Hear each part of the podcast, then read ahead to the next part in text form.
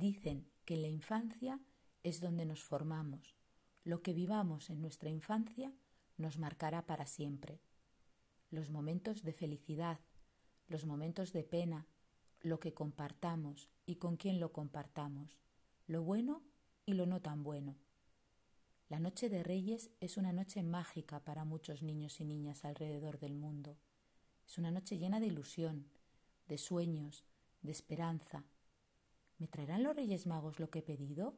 ¿Me habré portado bien? ¿Se comerán los camellos las zanahorias que he dejado encima de la mesa, al lado de las galletas y de los tres vasos de leche que he preparado para Melchor, Gaspar y Baltasar? Mi infancia y la de mis hermanos fue una infancia maravillosa, porque nuestros padres se esforzaron para que lo fuera. Ahora lo comprendo, cuarenta años después. Por eso me pregunto si yo lo estaré haciendo bien, si le estaré dedicando suficiente tiempo a mi hijo, si ese tiempo que le dedico jugando con él, pintando con él, leyéndole libros, haciendo manualidades, montando en bicicleta y enseñándole lugares maravillosos en Galicia, será recordado con alegría y con cariño. Quedan dos noches para que lleguen los Reyes Magos y sigo preguntándome si los niños y niñas de hoy, como los niños y niñas de ayer, necesitan más juguetes o más tiempo con sus padres, con sus primos, con sus abuelos. Quality time, como dicen en algunos países anglosajones.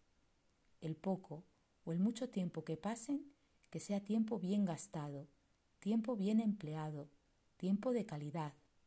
Que se miren a los ojos, que compartan, que hablen, que jueguen, que se escuchen, que se respeten, sin interferencias, sin intermediarios. Feliz noche de Reyes a todos aquellos que tengan la suerte de poder disfrutarla.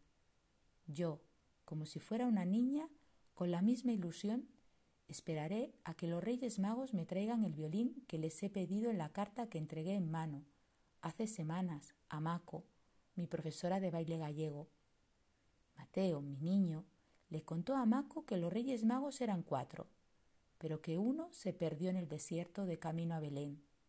Sea cierta o no esta historia, Mateo nos arrancó una sonrisa a Maco y a mí porque ve el mundo con los ojos de un niño de seis años, y ver el mundo con ojos de niño, sigo pensando, es la mejor manera de ver el mundo.